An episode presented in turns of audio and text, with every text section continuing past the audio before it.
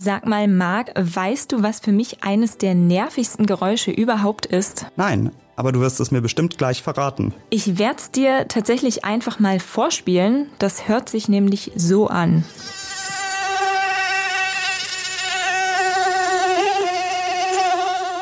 Ah ja, Mücken finde ich auch sehr nervig. Mich hat gerade erst wieder eine gestochen. Also da bist du sicherlich nicht der Einzige, denn wir stecken ja gerade mitten in der Hauptmückenzeit und neben den einheimischen Stechmückenarten breitet sich aktuell auch noch eine andere Art bei uns aus, nämlich die asiatische Tigermücke. Und was es mit dieser Art auf sich hat und warum sie als besonders aggressiv gilt, das besprechen wir jetzt.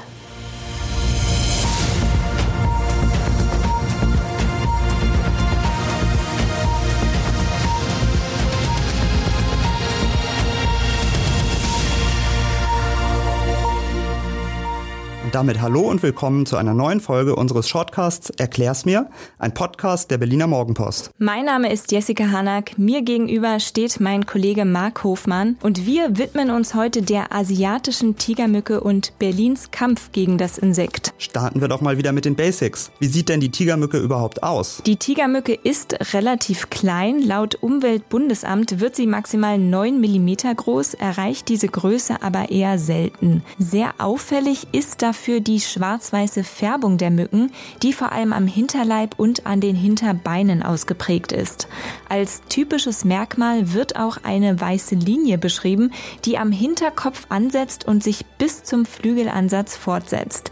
Die Flügel sind dagegen mehr oder weniger transparent. Was unterscheidet die Art noch von den einheimischen Mückenarten? Also das Umweltbundesamt schreibt, dass die asiatischen Tigermücken ein aggressiveres Stechverhalten haben als einheimische Arten. Die Weibchen sollen zum Beispiel auch mehrfach hintereinander zustechen und das vor allem tagsüber. Andere Mückenarten sind ja eher in der Dämmerung unterwegs. Das ist also noch ein weiterer Unterschied. Warum gilt die asiatische Tigermücke als so gefährlich? Die Mücken können Überträger verschiedener Krankheitserreger Krankheitserreger wie bestimmter Fadenwürmer und zahlreicher Viren sein. Laut Umweltbundesamt wird von einem Übertragungspotenzial ausgegangen, das mehr als 20 Viren umfasst. Dazu gehören zum Beispiel das Dengue, West-Nil oder Zika-Virus. Die Krankheiten, die durch diese Viren verursacht werden, sind in Deutschland bislang noch nicht verbreitet. Trotzdem spricht die Behörde von einem potenziellen Risiko für die menschliche Gesundheit, unter anderem weil die Nachweise der asiatischen Tigermücke zunehmen. Wie ist die Lage in Berlin? Asiatische Tigermücken wurden seit dem Jahr 2021 mehrfach in Treptow-Köpenick nachgewiesen. Berlin ist damit bislang in Deutschland der nördlichste Punkt, wo die Mückenart festgestellt wurde. Dass die Insekten hier vorkommen, hängt mit dem Klimawandel zusammen.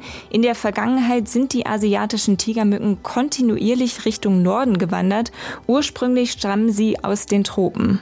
Und was plant Berlin konkret, um die Ausbreitung zu bekämpfen? Gerade erst wurde angekündigt, dass die Berliner Gesundheitsämter, das Landesamt für Gesundheit und Soziales und die Senatsverwaltung für Gesundheit gemeinsam gegen die asiatische Tigermücke in Berlin vorgehen wollen. Eine zentrale Rolle übernimmt dabei das Gesundheitsamt Mitte. Berlinerinnen und Berliner können sich an den Bezirk wenden, wenn sie glauben, dass sie von einer Tigermücke gestochen wurden oder besonders tagsüber eine Häufung von Mücken beobachtet haben. Die gemeldeten Fälle sollen dann verglichen werden.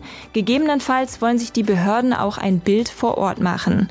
Der Amtsarzt aus Mitte ist per Mail erreichbar unter vektormonitoring at ba-mitte.berlin.de. Wir packen euch die Adresse aber auch nochmal in die Show Notes. Und wie Jessica kann ich persönlich dazu beitragen, dass sich die Tigermücke nicht weiter ausbreitet? Ja, da gibt's ein paar Optionen.